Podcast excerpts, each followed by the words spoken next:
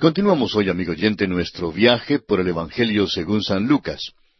En nuestro estudio de este Evangelio llegamos hoy al capítulo 16. Y como dijimos en nuestro programa anterior, en este capítulo tenemos la parábola del mayordomo infiel.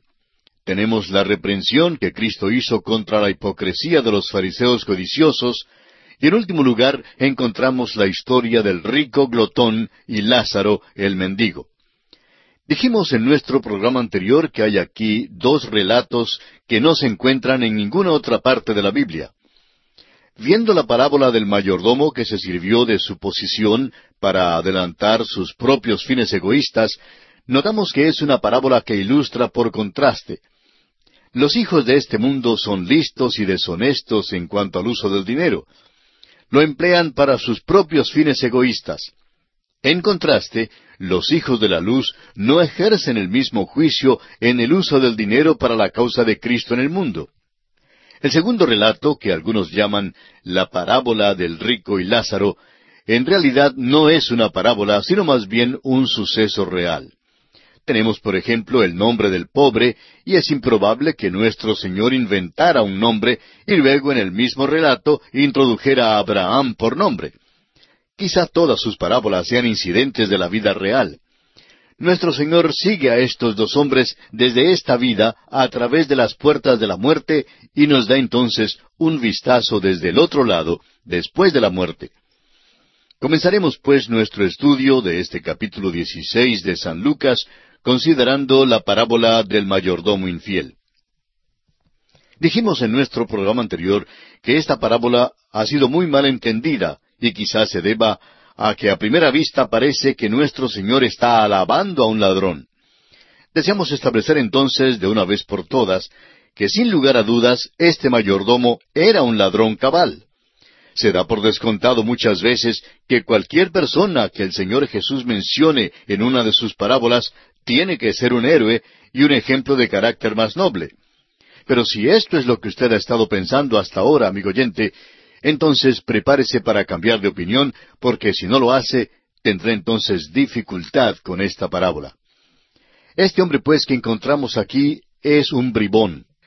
Sería interesante hacer un estudio en cuanto a los pícaros de la revelación, los bribones de la escritura, los ladrones de la teología, los hombres malos de la Biblia y los ladrones del cristianismo.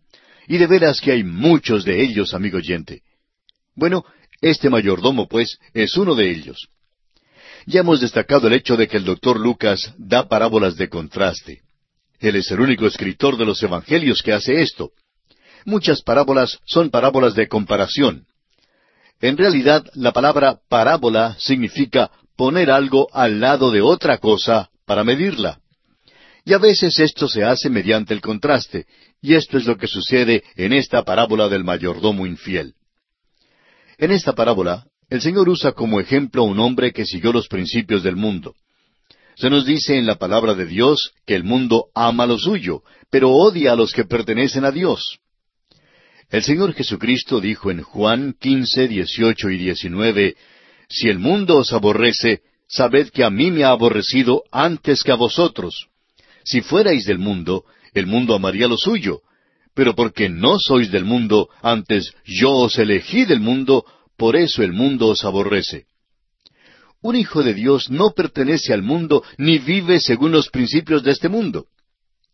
Escribiendo a los Gálatas, el apóstol Pablo dice en el capítulo uno, versículo cuatro de esta carta, el cual, hablando del Señor Jesucristo, se dio a sí mismo por nuestros pecados, para librarnos del presente siglo malo, conforme a la voluntad de nuestro Dios y Padre una vez más, en su carta a los Romanos capítulo 12, versículo 2, Pablo dice, No os conforméis a este siglo, sino transformaos por medio de la renovación de vuestro entendimiento, para que comprobéis cuál sea la buena voluntad de Dios, agradable y perfecta. Y luego el apóstol Juan, en su primera carta universal, capítulo dos, la primera parte del versículo quince, dice, No améis al mundo, ni las cosas que están en el mundo. Pero hay ahora en el mundo lo que llamamos la ley de la vida, y este mayordomo era un hombre que operaba según esa ley. El primer mandamiento del mundo es consérvate a ti mismo. Si una transacción de negocio es de dudosa moralidad, por lo general es tolerada. Las prácticas sospechosas son bastante aprobadas por el mundo hoy en día. Un ladrón que es listo es alabado por el mundo. Muchas veces la ley es interpretada a favor del ladrón y del criminal. Según las leyes del mundo, todo hombre es considerado inocente hasta cuando sea hallado culpable. Sin embargo, la palabra de Dios sostiene lo opuesto. Dios dice que un hombre es culpable hasta cuando sea hallado inocente. Dios dice en Romanos 3:23, por cuanto todos pecaron y están destituidos de la gloria de Dios. Un hombre nunca puede ser inocente ante Dios, pero es cierto, por otra parte, que le es posible llegar a ser justificado ante Él. El apóstol Pablo en su carta a los Romanos capítulo ocho, versículo uno escribe, Ahora pues, ninguna condenación hay para los que están en Cristo Jesús, los que no andan conforme a la carne, sino conforme al Espíritu. Cuando un hombre confía de veras en Jesucristo como su Salvador personal, entonces es justificado por la fe. Esa es la única manera en que un hombre puede ser justificado. Vamos ahora a leer el versículo uno de este capítulo dieciséis del Evangelio según San Lucas. Dijo también a sus discípulos, Había un hombre rico que tenía un mayordomo, y éste fue acusado ante él como disipador de sus bienes. Ahora esta es una historia de un rico y su mayordomo infiel. No se nos dice cómo es que este hombre llegó a hacerse rico, lo que sabemos es que era rico. Un mayordomo es un hombre que está encargado de los bienes de otro, es decir, lo que conocemos como un administrador.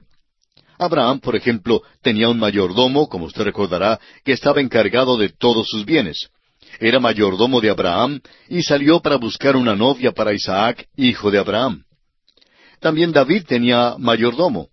Se le menciona en el primer libro de Crónicas, capítulo 28, versículo 1, donde leemos, Reunió David en Jerusalén a todos los principales de Israel, los jefes de las tribus, los jefes de las divisiones que servían al rey, los jefes de millares y de centenas, los administradores de toda la hacienda y posesión del rey y de sus hijos, y los oficiales y los más poderosos y valientes de sus hombres.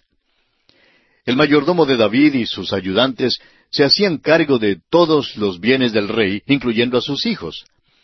El apóstol Pablo nos dice en su primera carta a los Corintios capítulo cuatro versículo dos Ahora bien, se requiere de los administradores, o sea, los mayordomos, que cada uno sea hallado fiel. El mayordomo en esta parábola correspondería al que usted llamaría presidente o gerente de una empresa. Estaba encargado de los bienes del hombre rico.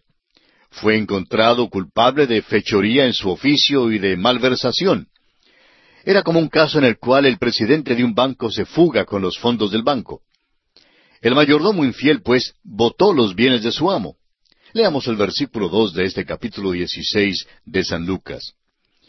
Entonces le llamó y le dijo, ¿Qué es esto que oigo acerca de ti? Da cuenta de tu mayordomía, porque ya no podrás más ser mayordomo. El mayordomo tenía que dar un informe anual y mantener las cuentas al día. El día de juicio había llegado para este hombre. Tenía que rendir cuentas. Ahora este mayordomo tenía puesto el anillo con el sello de su amo. Una de sus responsabilidades en su oficio era la de pagador. Y así pues, en lugar de hacer una declaración financiera, decidió hacer uso de la ley del mundo, consérvate a ti mismo. Y veamos lo que hace aquí en el versículo tres de este capítulo dieciséis del Evangelio según San Lucas. Entonces el mayordomo dijo para sí, ¿qué haré? Porque mi amo me quita la mayordomía. Cavar no puedo. Mendigar me da vergüenza. Ese hombre tenía las manos suaves y no estaba acostumbrado a trabajar afuera. Pensaba que no podía servir como obrero común y tenía demasiada vergüenza como para mendigar. Le hace sonreír a uno leer este versículo porque puede que el hombre tuviera demasiada vergüenza como para mendigar, pero note usted que no tenía vergüenza para robar. Y hay muchos hombres así como este hoy en día. Este hombre no se arrepintió de su pecado, no sintió pena ni compunción alguna por sus acciones. Este hombre era deshonesto consumado. El mundo lo consideraba como muy listo, pero no le era posible trabajar honestamente porque no tenía ninguna preparación para hacerlo. Su edad le afectaría en forma contraria si trataba de buscar trabajo, y era demasiado orgulloso como para mendigar. Tenía una chispa de orgullo, pero no tenía ni un poquito de vergüenza para robar. No le daba vergüenza ser deshonesto. Veamos entonces lo que hace aquí en los versículos cuatro al seis que dicen Ya sé lo que haré para que cuando se me quite de la mayordomía me reciban en sus casas. Y llamando a cada uno de los deudores de su amo, dijo al primero, ¿Cuánto debes a mi amo? Él dijo, cien barriles de aceite.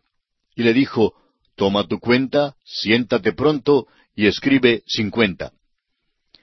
El mayordomo preguntó, ¿Cuánto debes a mi amo? Y este hombre deudor dijo que debía cien barriles de aceite a su amo. Bueno, dijo el mayordomo, el aceite ahora tiene el valor de un dólar el barril. Te diré lo que haré. Vamos a dejar que lo tengas en cincuenta centavos el barril. Y así el hombre tuvo que pagar solamente la mitad de lo que debía. Sigamos ahora con el versículo siete de Lucas capítulo dieciséis. Después dijo a otro, ¿Y tú cuánto debes? Y él dijo, cien medidas de trigo. Él le dijo, Toma tu cuenta y escribe ochenta. No sabemos por qué no le dio a esta persona el mismo descuento que le dio al otro, pero este hombre tuvo que pagar ochenta centavos de dólar. El mayordomo infiel principió como ladrón y terminó como ladrón. Es tan grande ladrón al final como lo fue al principio de su carrera, y nadie le acusa de nada. Ahora el versículo ocho dice, Y alabó el amo al mayordomo malo por haber hecho sagazmente, porque los hijos de este siglo son más sagaces en el trato con sus semejantes que los hijos de luz. Esta es una declaración chocante, pero muchas veces es mal entendida. Al parecer, este rico se había enriquecido porque él mismo había puesto en práctica este principio que su mayordomo infiel utilizó. El mayordomo infiel era sabio según los principios de este mundo. Este es el mundo que odia a Cristo porque vive según sus propias reglas y no está interesado en seguir las reglas de Cristo. El amo mundano alabó al mayordomo mundano por su sabiduría mundanal, usada en sus negociaciones mundanales. Dios, amigo oyente, no mide a los hombres por su capacidad de adquirir dinero ni cuánto han acaparado. A Dios no le causa ninguna impresión que alguien diga, mire, allí va un millonario. Dios aprecia al hombre según su fe y su confianza en Jesucristo. El amo alabó al mayordomo infiel porque empleó un método sagaz según las normas del mundo. Ahora el Señor Jesús dijo, porque los hijos de este siglo son más sagaces en el trato con sus semejantes que los hijos de luz. El Señor Jesús solo quiso decir que según los principios del mundo eran más sagaces en su generación que los hijos de luz. Ahora el versículo nueve de Lucas dieciséis dice, Y yo os digo, ganad amigos por medio de las riquezas injustas, para que cuando éstas falten, os reciban en las moradas eternas. Esta es la declaración más chocante y alarmante de todas. Esta tiene que ver con la relación del creyente con el dinero. El dinero no es malo en sí mismo, amigo oyente. Es el amor al dinero la raíz de todos los males.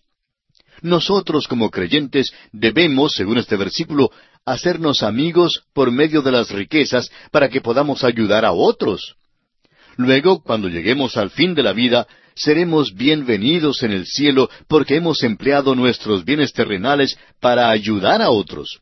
Somos responsables, amigo oyente, de lo que hacemos con nuestro dinero para el Señor. Continuemos ahora con los versículos diez al doce de este capítulo dieciséis de Lucas. El que es fiel en lo muy poco, también en lo más es fiel. Y el que en lo muy poco es injusto, también en lo más es injusto. Pues si en las riquezas injustas no fuisteis fieles, ¿quién os confiará lo verdadero? Y si en lo ajeno no fuisteis fieles, ¿quién os dará lo que es vuestro? Nosotros somos sólo mayordomos de lo que es material, pues todo pertenece a Dios. De modo que en realidad no poseemos nada como creyentes y somos responsables de la manera en que usamos los bienes de Dios. Él dice que los hombres de este mundo son más sagaces que los hijos de luz en cuanto a la mayordomía. Si usted va a las puertas de la bolsa de valores, la bolsa de cambio, puede observar que hay muchos inversionistas que llegan por la mañana, se sientan, reflexionan sobre todos los factores de sus posibles inversiones y su principio es no invertir en ninguna acción, a menos que, según ellos, suba de valor. Un hombre cristiano dijo una vez que había ganado todo su dinero en la bolsa de valores. Por eso dijo que no aceptaría ningún oficio en la iglesia. Ahora no sabemos cómo es que reconciliaba el hecho de que era miembro de una iglesia, pero el hecho es que era listo en ganar dinero. Muchos cristianos hoy en día, amigo oyente, son sagaces en el uso de las riquezas. Cuando el dinero es usado sabia y correctamente, es un instrumento que sirve para acumular muchas riquezas espirituales. Somos responsables ante Dios por la manera en que invertimos la riqueza material que Él nos da. Si usted ayuda a sostener una obra que honra y glorifica a Dios, usted tendrá su recompensa. ¿Cuán sabio es usted, amigo cristiano, en cuanto al uso del dinero? En la parábola del mayordomo infiel, el Señor Jesús está diciendo, ¿Crees que Dios te encargará de riquezas celestiales si no vas a usar correctamente lo que Él te ha dado acá en la tierra? El dinero es un asunto espiritual. Veamos el versículo trece de este capítulo dieciséis de Lucas. Ningún siervo puede servir a dos señores, porque o aborrecerá al uno y amará al otro, o estimará al uno y menospreciará al otro. No podéis servir a Dios y a las riquezas. ¿Qué hace usted, amigo oyente, con su dinero? ¿Está ganando dinero? Si está ganando dinero, ¿qué está haciendo usted con él? Esta es una pregunta pertinente. ¿Lo está usted usando para las cosas del mundo? Si es que lo está usando así, entonces usted está sirviendo al Dios de las riquezas, y Él es su amo. ¿A quién sirve usted, amigo oyente? ¿Sirve a Dios o al Dios de las riquezas? Recuerde que no puede servir a los dos a la vez. O aborrecerá al uno y amará al otro, o estimará al uno y menospreciará al otro. Y pasamos al segundo aspecto en este capítulo 16 del Evangelio según San Lucas. La respuesta de Jesús a los fariseos codiciosos, que en realidad constituye una severa reprensión. Los fariseos empiezan a sentir contrición. Leamos los versículos 14 al 17 de este capítulo 16 de San Lucas. Y espero que usted continúe con nosotros esta lectura, porque es importante que usted se familiarice con cada uno de los versículos que vamos mencionando. Así es que siga conmigo la lectura de los versículos catorce al diecisiete. Y oían también todas estas cosas los fariseos, que eran avaros, y se burlaban de él. Entonces les dijo, Vosotros sois los que os justificáis a vosotros mismos delante de los hombres, mas Dios conoce vuestros corazones, porque lo que los hombres tienen por sublime, delante de Dios es abominación. La ley y los profetas eran hasta Juan, desde entonces el reino de Dios es anunciado y todos se esfuerzan por entrar en él. Pero más fácil es que pasen el cielo y la tierra que se frustre una tilde de la ley. Dios conocía los corazones de los fariseos, y Dios conoce el corazón suyo y el corazón mío, amigo oyente. Podemos engañarnos los unos a los otros, pero no podemos engañar a Dios. No podemos por nuestro propio esfuerzo vivir según las normas de Dios porque lo que los hombres tienen por sublime delante de Dios es abominación. Necesitamos entonces entrar en una relación más estrecha con Él, unirnos a Él, tener un encuentro personal con Él para que Él mismo nos capacite de manera que podamos vivir entonces ya por su poder, de acuerdo a las normas que Él ha establecido. Y aquí, amigo oyente, nos detenemos por esta ocasión porque nuestro tiempo ya se ha agotado. Continuaremos, Dios mediante, la consideración de este capítulo 16 del Evangelio según San Lucas en nuestro próximo programa.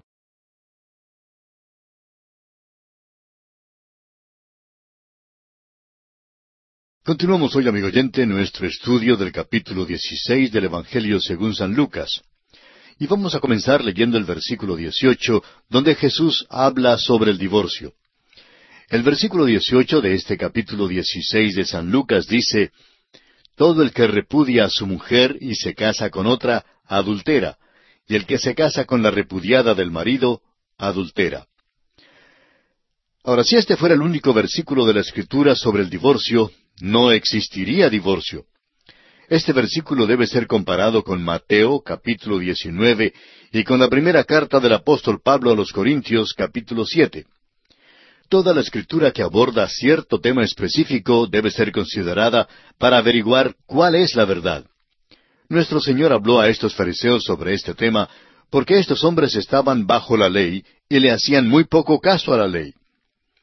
Y llegamos ahora al relato que Jesús hace en cuanto al rico y Lázaro, un relato que aparece exclusivamente en el Evangelio según San Lucas. Creemos que Jesús sacó esta historia de la vida real, como también lo hizo con todas sus parábolas. Jesús usaba ilustraciones que eran conocidas a sus oyentes. Ellos conocían muy bien de lo que él estaba hablando. Para estar seguro que todos supieran que esta era una historia real, incluyó los nombres de los individuos que se involucran en el drama. El nombre del mendigo, por ejemplo, era Lázaro. El Señor no daría el nombre de alguien que no existía.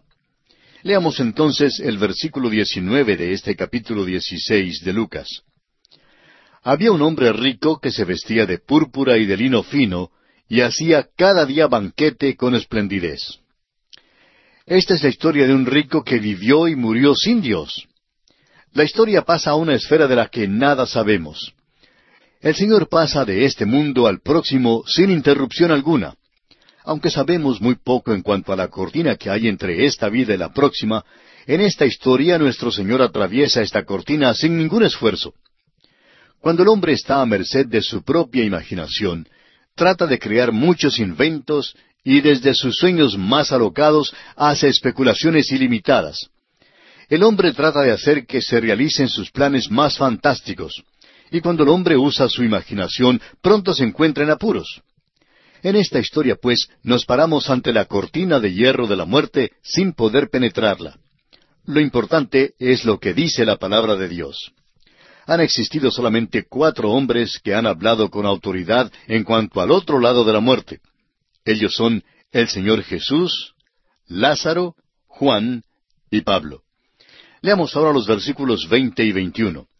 Continúa el Señor Jesús hablando y dice, Había también un mendigo llamado Lázaro, que estaba echado a la puerta de aquel, lleno de llagas, y ansiaba saciarse de las migajas que caían de la mesa del rico, y aun los perros venían y le lamían las llagas.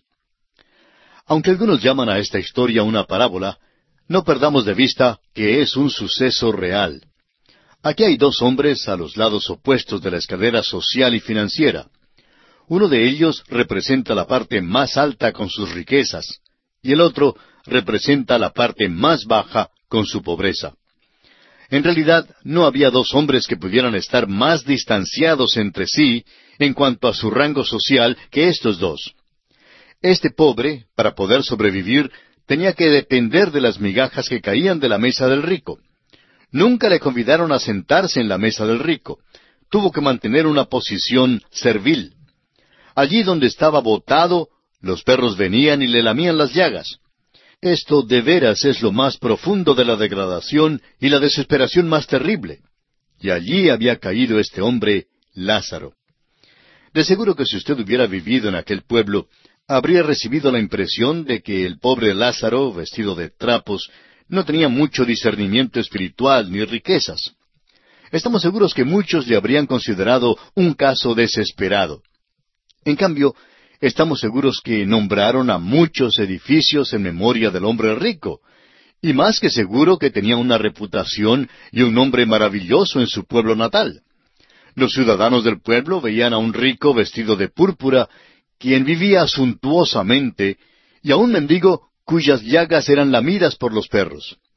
Esta es una descripción que establece un marcado contraste entre la pobreza más abyecta y las riquezas extremas. Continuemos con el versículo 22 de este capítulo 16 de Lucas. Aconteció que murió el mendigo y fue llevado por los ángeles al seno de Abraham. Y murió también el rico y fue sepultado. Nuestro Señor llega ahora a las mismas puertas de la muerte y las atraviesa como si nada de extraño hubiera acontecido. Cuando murió el mendigo, estamos seguros que no hubo ningún funeral. Simplemente llevaron su cuerpo afuera y lo echaron en el Geena, es decir, el lugar donde se echaban los cuerpos de los pobres en aquel entonces. El momento en que el mendigo pasó por la entrada de la muerte, los ángeles le tomaron y lo llevaron al seno de Abraham. Ahora el rico también murió y fue sepultado. Le dieron un gran funeral y el predicador pretendió colocarlo en la parte más alta del cielo. La única dificultad es que el predicador se equivocó en su dirección y así el rico fue en la otra dirección. Ahora el versículo 23 dice, Y en el Hades alzó sus ojos, estando en tormentos, y vio de lejos a Abraham y a Lázaro en su seno. La palabra Hades debe ser traducida como el mundo no visible. En realidad el infierno o lago de fuego es un lugar cuyo negocio todavía no está en operación. El libro de Apocalipsis nos dice que los primeros ocupantes del lago de fuego serán el anticristo y el falso profeta. Cuando murieron Lázaro y el rico, fueron al mundo no visible, al lugar de los muertos. Ahora notemos que la muerte significa separación. Nunca significa aniquilación o cese total de la existencia, como pretenden enseñar algunos. Adán murió en el día que comió del fruto que le fue prohibido comer. Pero no murió físicamente sino hasta después de unos novecientos años. Pero el día en que comió del fruto quedó separado de Dios. Es decir, que su relación con Dios quedó cortada. Jesús habló de esto cuando dijo en Juan once, veinticinco y veintiséis, Yo soy la resurrección y la vida. El que cree en mí, aunque esté muerto, vivirá y todo aquel que vive y cree en mí no morirá eternamente. El hombre está separado de Dios por el pecado. Los hombres están muertos mientras viven. El apóstol Pablo les dijo a los Efesios en el capítulo dos de su carta, el versículo uno, Y Él os dio vida a vosotros cuando estabais muertos en vuestros delitos y pecados. Ahora, si usted desea ver una buena cantidad de zombies y muertos, pase la vista en uno de estos centros nocturnos. Allí es donde los encontrará. Tratan de tocar los tambores, de beber todo lo que puedan y tomar drogas, porque están muertos y quieren vivir. Hay entonces la segunda muerte, que es la muerte espiritual, y significa la separación eterna de Dios. Al morir físicamente, el cuerpo queda inerte y sin vida, debido a que el espíritu de la persona ha salido. El cuerpo es puesto en la sepultura y los elementos vuelven al polvo, como dice Génesis 3:19. Con el sudor de tu rostro comerás el pan hasta que vuelvas a la tierra, porque de ella fuiste tomado, pues polvo eres y al polvo volverás. Nadie puede evitar la muerte. Aquí en este relato que el Señor Jesucristo está haciendo, cuando el rico murió, su espíritu fue al lugar de tormento. El lugar de los muertos en aquel entonces tenía dos compartimientos. El rico fue a aquel lado del Hades, a donde van los perdidos. Ahora, Seol y Hades son los nombres del Antiguo y del Nuevo Testamento que se dan para el mismo lugar. En Hechos capítulo dos versículo veintisiete leemos, Porque no dejarás mi alma en el Hades, ni permitirás que tu santo vea corrupción. Y el apóstol Pablo, escribiendo su primera carta a los Corintios, dice en el capítulo quince, versículo cincuenta y cinco, ¿Dónde está, oh muerte, tu aguijón? ¿Dónde, oh sepulcro, tu victoria? Este versículo también habla del Hades. En el Antiguo Testamento, este mismo lugar se llama Seol. Ahora los muertos justos iban al paraíso o seno de Abraham.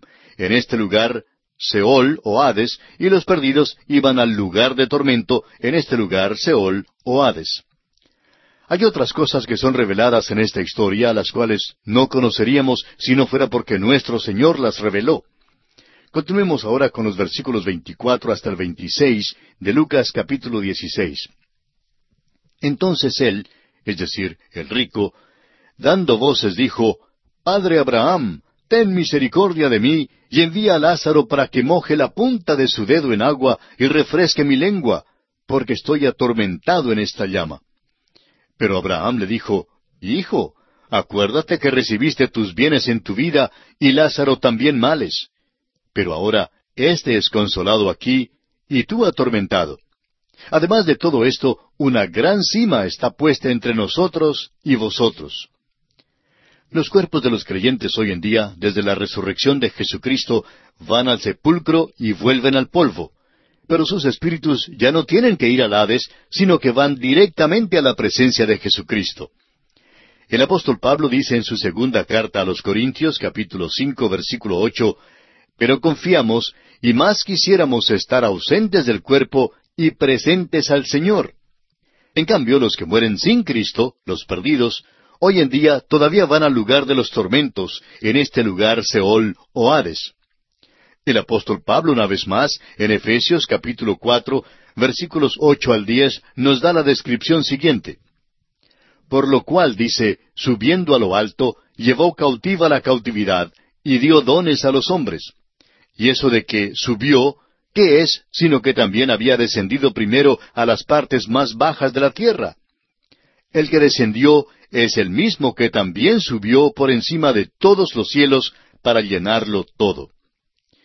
Cuando nuestro Señor descendió al Hades, después de su crucifixión en la cruz, entró en el compartimiento del paraíso, lo desocupó y llevó a todos los que había allí hasta la presencia de Dios. No hay nadie que ocupe el compartimiento del paraíso hoy en día en el Hades. La única parte del Hades que todavía está ocupada es el lugar de tormento donde van los incrédulos cuando mueren. Ahora el día viene cuando el Hades y todos sus ocupantes serán echados al lago de fuego, y los hombres ya no saldrán de allí por toda la eternidad. El cuerpo es meramente la casa física en que vivimos. En la muerte salimos de nuestros viejos hogares. Es interesante observar lo que las diferentes culturas en el mundo hacen con los cuerpos de sus muertos. Los griegos, por ejemplo, los incineraban. Los egipcios los embalsamaban. Algunas culturas dejaban que las aves comieran los huesos y otros cavaban un hueco para dejar caer allí los restos. Los indostanos, por ejemplo, los queman y echan sus cenizas en el río Ganges. Se puede hacer lo que se quiera con la vieja casa después que es abandonada, pero lo importante es lo que le pasa al espíritu después que haya dejado el cuerpo. ¿A dónde irá? Aún la palabra cementerio aquí es interesante. Es el lugar donde usted pone el cuerpo de sus seres queridos. Es una habitación como una posada o un motel.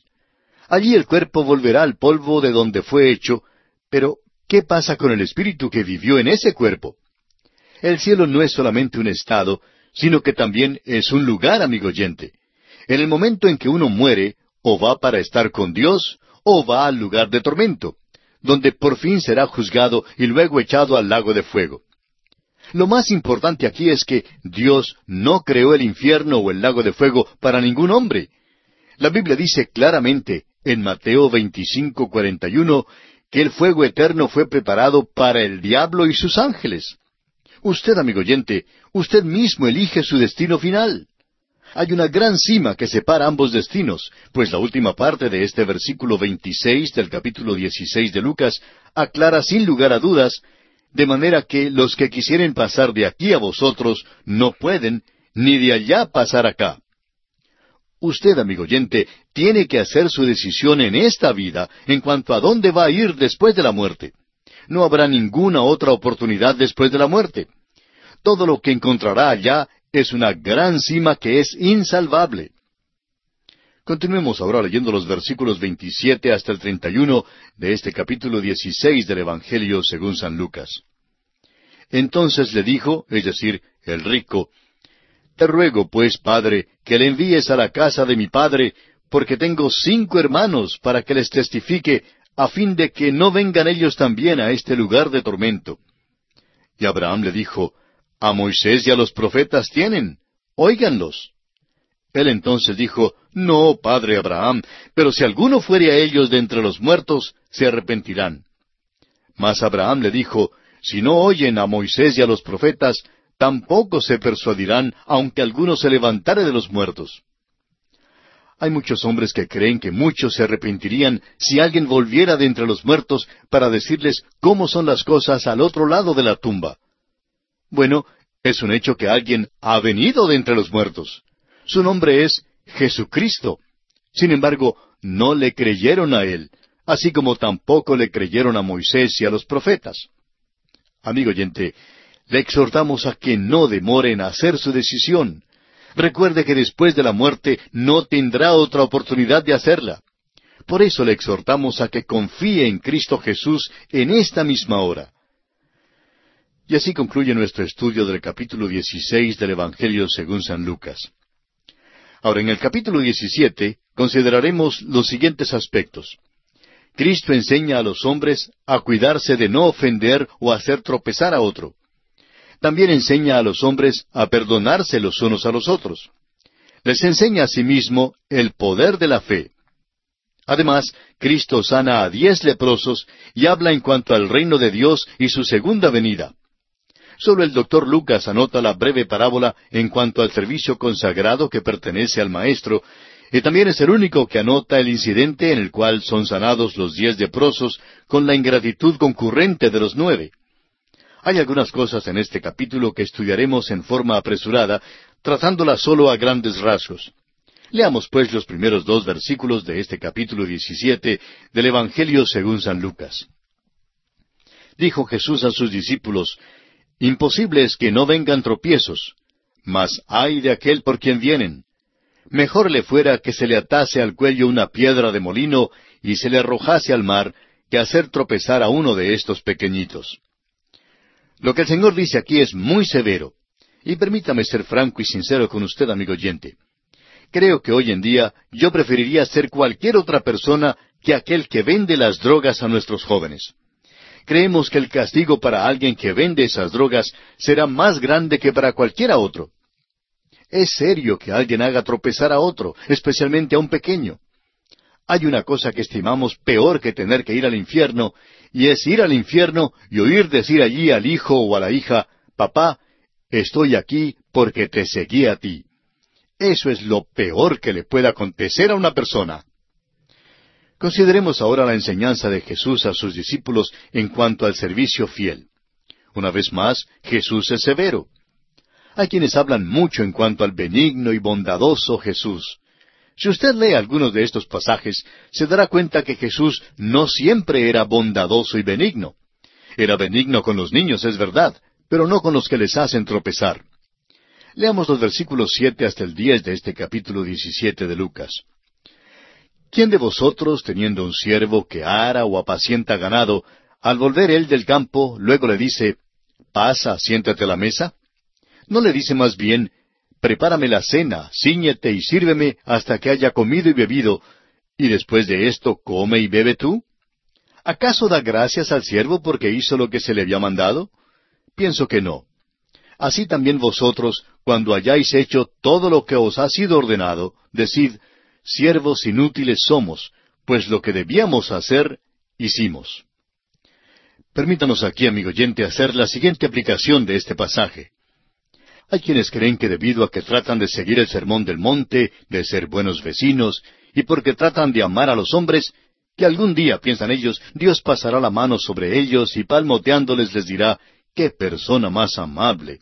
Ha ganado su entrada al cielo. Si usted, amigo oyente, guardara los diez mandamientos y el sermón del monte, lo cual en realidad no puede hacer, simplemente haría lo que debe hacer. ¿Cree usted que recibirá salvación por eso? Debe guardar la ley de Dios porque usted es una de sus criaturas. Tenemos que reconocer que la salvación es un don, es un regalo. Guardar la ley de Dios es un deber. La salvación, amigo oyente, es un regalo que recibimos por la fe en Jesucristo. Y si es un regalo, entonces ya no podemos merecerlo. Por eso, aunque guardemos los diez mandamientos y sigamos el sermón del monte, lo cual repetimos no podemos hacer, esto no nos traerá la salvación. Por eso le exhortamos, amigo oyente, a acudir en esta hora a la persona del Señor Jesucristo y aceptarle como su Salvador personal. Que el mismo Dios le ayude a dar este paso trascendental que sellará su destino eterno.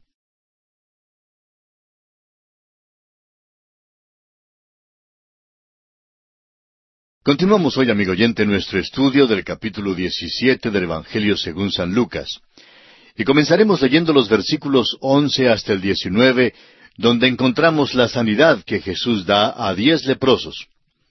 Los versículos 11 al 19 del capítulo 17 dicen, Yendo Jesús a Jerusalén, pasaba entre Samaria y Galilea. Y al entrar en una aldea le salieron al encuentro diez hombres leprosos, los cuales se pararon de lejos y alzaron la voz diciendo, Jesús, Maestro, ten misericordia de nosotros. Cuando él los vio les dijo, Id, mostraos a los sacerdotes. Y aconteció que mientras iban, fueron limpiados. Entonces uno de ellos, viendo que había sido sanado, volvió glorificando a Dios a gran voz, y se postró rostro en tierra a sus pies, dándole gracias. Y éste era samaritano. Respondiendo Jesús dijo, ¿No son diez los que fueron limpiados? ¿Y los nueve dónde están? ¿No hubo quien volviese y diese gloria a Dios, sino este extranjero? Y le dijo, Levántate, vete, tu fe te ha salvado. Jesús sanó a diez leprosos, pero solo uno de los diez, que era samaritano, regresó para darle las gracias a Jesús por lo que había hecho. Entonces Jesús hizo una segunda cosa por él, perdonó sus pecados. Ahora note usted que los otros nueve leprosos fueron sanados también, pero no fueron salvados. Es interesante que solo este samaritano regresó. La gratitud, amigo oyente, debe ser una parte íntegra del corazón del cristiano. ¿Por qué asiste usted a la iglesia los domingos? ¿Va allí para adorar a Dios y darle las gracias por todo lo que ha hecho por usted? Parte de su adoración es el darle gracias. La gratitud es realmente la única cosa que nosotros podemos ofrecerle a Dios. Y llegamos ahora a los versículos veinte y veintiuno, donde Jesús habla en cuanto a la naturaleza espiritual del reino de Dios. Leamos estos versículos veinte y veintiuno de este capítulo diecisiete de San Lucas. Preguntado por los fariseos cuándo había de venir el reino de Dios, les respondió y dijo, El reino de Dios no vendrá con advertencia, ni dirán, helo aquí o helo allí, porque aquí el reino de Dios está entre vosotros. Jesús habla del hecho de que el reino de Dios no vendrá con advertencia. Estaba hablando a los fariseos y haciéndoles entender que cuando viniera el reino no sería un golpe de Estado religioso ni político que aconteciese como resultado visible de algún movimiento. Tampoco les está diciendo a los fariseos que el reino de Dios estaba dentro de ellos. El reino de Dios estaba en medio de ellos en la persona misma del Señor Jesucristo estaba allí mismo delante de ellos y no conocían quién era, ni cuáles eran sus propósitos, ni su meta. Ahora, en los versículos 22 hasta el 28, y realmente la última parte de este capítulo, el Señor habla en cuanto a su segunda venida, y no vamos a entrar en explicaciones detalladas en cuanto a esto, ya que lo hemos analizado antes y volveremos a verlo nuevamente más tarde. Así que solamente vamos a leer estos versículos 22 hasta el 28. Y dijo a sus discípulos, Tiempo vendrá cuando desearéis ver uno de los días del Hijo del Hombre, y no lo veréis. Y os dirán, helo aquí o helo allí. No vayáis ni los sigáis. Porque como el relámpago que al fulgurar resplandece desde un extremo del cielo hasta el otro, así también será el Hijo del Hombre en su día. Pero primero es necesario que padezca mucho y sea desechado por esta generación. Como fue en los días de Noé, Así también será en los días del Hijo del Hombre. Comían, bebían, se casaban y se daban en casamiento, hasta el día en que entró Noé en el arca, y vino el diluvio y los destruyó a todos. Asimismo, como sucedió en los días de Lot, comían, bebían, compraban, vendían, plantaban, edificaban. Ahora note usted los versículos 29 y 30 de este mismo capítulo 17 de Lucas.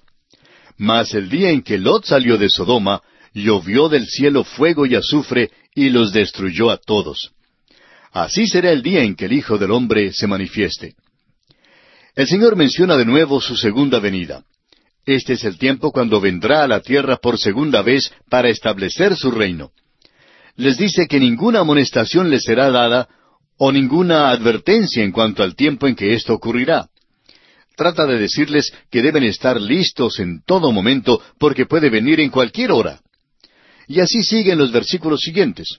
Y esto, por supuesto, todavía es cierto para el creyente. Amigo oyente, si el Señor regresara en este día, ¿estaría usted listo o le cogería desprevenido? Solo usted, amigo oyente, conoce la respuesta. Y así concluimos nuestro estudio del capítulo 17 del Evangelio según San Lucas. Y entramos ahora al capítulo 18. En este capítulo 18 consideraremos la viuda importuna, el fariseo y el publicano. Jesús bendice a los niños. Cristo habla en cuanto a dejarlo todo por amor a Él. Nuevamente Cristo anuncia su muerte y le da la vista a un ciego. En la parábola del juez injusto, una vez más el Señor Jesucristo usa el contraste, esta vez para enseñar ciertos aspectos de la oración. Ahora, no es que Dios sea un juez injusto a quien hay que pedirle con vehemencia para que actúe. También encontramos aquí la parábola del fariseo y el publicano, quienes subieron al templo para orar, y demuestra la actitud típica de muchas personas cuando oran. Este capítulo 18 de San Lucas es una de las porciones más maravillosas en la palabra de Dios, y quisiéramos aquí decir una palabra personal en cuanto al Señor. Y ponga mucha atención, amigo oyente, porque queremos que comprenda bien lo que vamos a decir. Creemos que Jesucristo, sin duda alguna, era Dios manifestado en carne. Creemos también que no era menos Dios debido a que era hombre. Pero por otra parte, no creemos que era menos hombre porque era Dios. Era un verdadero hombre y un perfecto hombre. Si usted hubiera vivido durante aquel entonces, se habría gozado de su compañía. Creemos que debe haber sido un gran privilegio estar en su compañía y escuchar su risa. No nos gustan en realidad los cuadros que pintan de él. Nunca le muestran sonriéndose y creemos que Jesús se sonrió muchas veces. Estamos llegando ahora a un incidente que provocará que muchos se sonrían, tal como creemos que muchos se sonrieron cuando Jesús mismo les habló en esta ocasión sobre la oración. Leamos pues el primer versículo de este capítulo 18 de San Lucas. También les refirió Jesús una parábola sobre la necesidad de orar siempre y no desmayar. Jesús ahora da otro punto de vista en cuanto a la oración. Antes había dicho que no tenemos que asaltar las puertas del cielo ni echarlas abajo o derribarlas para llamarle la atención a Dios para que nos escuche. Ahora dice que no debemos estar desalentados en nuestras oraciones. Debemos continuar orando. Debemos orar siempre y no desmayar.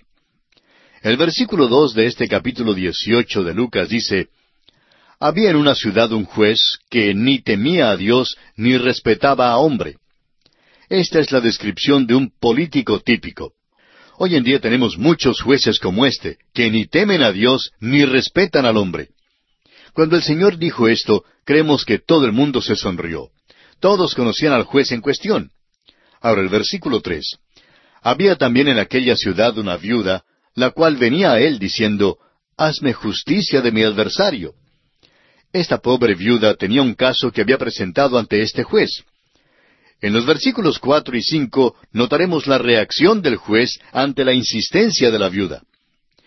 Y él no quiso por algún tiempo, pero después de esto dijo dentro de sí, aunque ni temo a Dios, ni tengo respeto a hombre, sin embargo, porque esta viuda me es molesta, le haré justicia, no sea que viniendo de continuo me agote la paciencia. El juez por fin, después de la perseverancia de esta viuda, decide asegurarse que se le haga justicia en los tribunales. En los versículos seis al ocho de este capítulo dieciocho de Lucas, escuchemos las palabras del Señor Jesús. Y dijo el Señor, Oíd lo que dijo el juez injusto. ¿Y acaso Dios no hará justicia a sus escogidos que claman a Él día y noche? ¿Se tardará en responderles? Os digo que pronto les hará justicia, pero cuando venga el Hijo del Hombre, ¿hallará fe en la tierra? El Señor saca entonces una lección de este relato sobre la viuda y el juez injusto. En el capítulo 17 de este mismo Evangelio de Lucas, el Señor había estado hablando en cuanto a los días de Noé y de los días de Lot en Sodoma y Gomorra. Nuevamente hoy en día estamos viviendo en un tiempo muy similar a esos días. Hay tumultos, dificultades, muchas crisis, crítica, dudas y desastre por todas partes. Ha habido guerras, ha habido marchas y protestas y toda suerte de dificultades y crisis. Hay solo dos alternativas para usted hoy en día, amigo oyente. O bien usted desmaya, o bien usted ora. La oración es una actitud de la vida es la esencia misma de la vida. Es mucho más que la simple articulación de palabras. La oración es el anhelar lo mejor, el esforzarse por conseguir el encumbrado ideal, el anhelar la voluntad de Dios. La oración no es algo que se dice a la carrera ligeramente los domingos. Es el expresar seriamente, sea hecha tu voluntad. Amigo oyente, ¿en realidad usted quiere que se haga la voluntad de Dios? Esta parábola que enseña por medio de un contraste revela que la importunidad es recompensada. Ahora Dios no es un juez injusto, pero esta parábola trata el caso de un juez injusto. Es un político típico y esta pobre viuda llegó donde él porque se encontraba en apuros. No puedo obtener justicia en los tribunales, le dijo. Le suplico, pues, que me ayude. El juez buscó en su registro y notó que ella no tenía ninguna influencia en la comunidad. Se dio cuenta que si la ayudaba, pues no concediría ni un solo voto en el tiempo de las elecciones. Por eso creemos que por mucho tiempo decidió ignorarla y creemos que hay muchos políticos que son así como este hoy en día. En realidad, cansan estos hombres que se presentan como candidatos para los cargos públicos. Siempre hablan del pueblo y del hombre ordinario y cómo anhelan ayudarle. Bueno, yo soy uno de aquellos hombres ordinarios, y todo lo que logran hacer cuando son elegidos a sus cargos es subirme los impuestos. Siempre hablan de mis intereses como hombre del pueblo, pero después que reciben mi voto, se olvidan de mí. Y precisamente esta era la situación en que se encontraba esta pobre viuda no era miembro muy importante de la comunidad y no le quisieron dar entrada para que hablara con el juez. Sin embargo, ella decidió que cueste lo que cueste, ella vería a este juez. Y así, la pobre viuda fue a la oficina del juez. Le preguntó a su secretaria si podía hablar con el juez. No puede verlo, fue la respuesta fría. El juez todavía no ha venido. La viuda entonces se sentó allí en la salita de espera. Puede que no venga el juez por mucho tiempo, anunció la secretaria. Ah, no importa, contesta la viuda. Voy a esperarlo de todas maneras. Pasaron dos horas y por fin la puerta se abre y entra el juez. La viuda corre directamente a él y empieza a contarle su situación. Pero él simplemente continúa caminando y le dice, hable con la secretaria, que ella le va a ayudar. Y abriendo la puerta de su oficina interior, desapareció. La secretaria dice entonces a la viuda, es mejor que se vaya. El juez está sumamente ocupado y no puede verla hoy. La viuda con paciencia contesta, voy a esperarlo. Y así esperó todo el día. La secretaria creía que esta mujer tendría hambre y que saldría para comer, pero la viuda se quedó. Por fin, el juez llamó a la secretaria y le preguntó, ¿Todavía está allí esa viuda? Él también había decidido que probablemente saldría cuando tuviera hambre. Al llegar la hora del almuerzo, sin embargo, la viuda sacó su almuerzo y allí mismo comenzó a comer. Ahora el juez tenía una cita a la hora del almuerzo y por tanto, para evitar a la viuda y para poder llegar a tiempo a su cita, pues tuvo que salir por la puerta de atrás al callejón. Cada día la viuda regresaba y se sentaba allí en la sala de espera. Todas las tardes el juez tenía que salir por la puerta de atrás al callejón para poder almorzar. Por fin todo el pueblo sabía que el juez estaba saliendo por la puerta de atrás y viéndolo salir por el callejón al mediodía, y eso no se veía muy bien. El pueblo empezó a creer que quizá este juez estaba tramando alguna travesura, y por tanto el juez por fin entonces decidió que tenía que ver a esa viuda. No tenía interés en ella realmente, ni en su caso, pero debido a su importunidad, decide entonces librarse de ella. Amigo oyente, Dios no es un juez injusto. No es necesario derribar la puerta del cielo para llamarle la atención a Dios. Sin embargo, no desmaye. Sea importuno en la oración. Dios está diciendo que lo que vale no es la longitud ni las muchas palabras en las oraciones, sino la importunidad en la oración. O dicho de otra manera, la perseverancia en la oración. Pablo usa una expresión maravillosa en su carta a los Romanos capítulo quince y versículos treinta y treinta y uno, cuando dice Pero os ruego, hermanos, por nuestro Señor Jesucristo y por el amor del Espíritu, que me ayudéis orando por mí a Dios, para que sea librado de los rebeldes que están en Judea, y que la ofrenda de mi servicio a los santos en Jerusalén sea acepta. Este es el tipo de ayuda en la oración que todos necesitamos. Las palabras que me ayudéis orando por mí, en este pasaje también se pueden traducir como que luchéis juntamente conmigo. Significa el agonizar en la oración. Esto está hablando de la profundidad y no de la longitud de la oración. No son las palabras, sino el sentir de la oración que es importante. Esta es la manera en que Moisés oró y la manera en que Pablo oró, y debe ser también la manera en que nosotros oremos. La viuda, pues, era importuna. Y repetimos, Dios no es un juez injusto. Y le conviene a usted seguir llegándose a Dios, acercándose a Dios en la oración, porque si realmente está resuelto, de un modo u otro va a mover la mano de Dios. Puede que Dios no haga exactamente como usted le pide, ni precisamente la manera en que usted quiere que Él conteste, pero Dios siempre escucha y contesta las oraciones. Por eso creemos que debemos hablar con Dios de una manera definida en cuanto a los asuntos que en realidad nos importan. Al mirar a nuestro alrededor, no desmayemos. Por favor, no desmayemos, más bien oremos. ¿Ha orado usted, por ejemplo, por el presidente de su país en este día? No importa quién sea, ore por él, porque él está haciendo decisiones que afectan el bienestar de todos los habitantes de su país y también influyen en el extranjero. Bueno, sigamos adelante en nuestro estudio de este capítulo 18 de San Lucas. Ahora vemos que aquí en los versículos nueve hasta el catorce el Señor da otra parábola, esta vez en cuanto a un fariseo y un publicano. Leamos entonces el versículo nueve y confío que usted todavía esté siguiendo conmigo la lectura aquí en el Evangelio según San Lucas, capítulo 18, porque, repetimos, es importante que usted siga con nosotros paso a paso, aún en la lectura de los versículos, para que se familiarice completamente con el tema que vamos tratando. Leamos pues el versículo nueve. A unos que confiaban en sí mismos como justos y menospreciaban a los otros, dijo también esta parábola. Ahora usted nunca tendrá ningún éxito en su oración si ora de esta manera. Muchos llegan al Señor y le dicen, Fulano sí que están dando mal. Señor, te pedimos que lo traigas de nuevo a tu senda. Tráela a la hermana fulana a tu redil una vez más. Pero, ¿qué de usted, amigo oyente? Ore por usted mismo.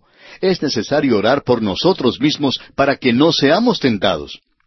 El apóstol Pablo escribiendo a los Gálatas dice en el capítulo seis versículo uno Hermanos, si alguno fuere sorprendido en alguna falta, vosotros que sois espirituales, restauradle con espíritu de mansedumbre, considerándote a ti mismo, no sea que tú también seas tentado. Creemos que el Señor tomó esta parábola de la vida real. No conocemos al fariseo de esta historia, pero creemos que el publicano era Saqueo, a quien conoceremos por nombre en nuestro estudio del capítulo 19 de este Evangelio. Continuemos ahora con los versículos diez y once de este capítulo dieciocho de Lucas. Dos hombres subieron al templo a orar. Uno era fariseo y el otro publicano. El fariseo, puesto en pie, oraba consigo mismo de esta manera. Dios, te doy gracias porque no soy como los otros hombres, ladrones, injustos, adúlteros, ni aun como este publicano. Nos gusta la manera como el Señor Jesús se expresó y creemos que todo el mundo se sonrió de lo que él dijo. Note usted que dice que el fariseo oraba consigo mismo. No entró en el templo para orar a Dios por nadie. Entró en el templo solo para hincharse y alabarse, diciendo en alta voz cuán buen tipo era. A nuestro parecer, él era más grande pecador que cualquiera otro de la lista. De veras, era un falso religioso que cumplía solo con los ejercicios religiosos externos. Sigamos adelante ahora con los versículos doce y trece del capítulo dieciocho de San Lucas. Ayuno dos veces a la semana, doy diezmos de todo lo que gano. Mas el publicano, estando lejos, no quería ni aun alzar los ojos al cielo, sino que se golpeaba el pecho diciendo, Dios, sé propicio a mi pecador. El pobre publicano se mantenía a la distancia. Como publicano no podía entrar en el propiciatorio del templo. Eso le era negado. No tenía parte allí. Era excluido de todo eso. Él decía, Oh Dios mío, sé propicio a mi pecador. Como ya lo hemos dicho, creemos que este publicano era saqueo, y el Señor le hizo un propiciatorio al cual él pudo ir. Jesucristo señala que hay una gran diferencia entre el fariseo y el publicano. Leamos ahora el versículo catorce. Os digo que éste, es decir, el publicano, descendió a su casa justificado antes que el otro, porque cualquiera que se enaltece será humillado, y el que se humilla será enaltecido. Suponemos que el tropiezo más grande que uno tiene es uno mismo. El yo es el obstáculo más grande para obtener la salvación. El hombre se cree lo suficientemente bueno como para ir al cielo y que no necesita ser salvo. Un obstáculo en los servicios cristianos es también el esfuerzo que hacen muchas personas para usar dones que realmente no tienen. El yo, amigo oyente, estorba y entonces la obra de Dios se obstruye. Pablo pudo decir en su carta a los Romanos capítulo siete, versículo dieciocho, Y yo sé que en mí, esto es, en mi carne, no mora el bien, porque el querer el bien está en mí, pero no el hacerlo. ¿Estorbó el diablo? No. Fue Pablo mismo quien se constituyó en un estorbo. Bien, amigo oyente, nuestro tiempo se ha agotado, así es que tenemos que detenernos. Continuaremos con este capítulo 18 de Lucas en nuestro próximo programa.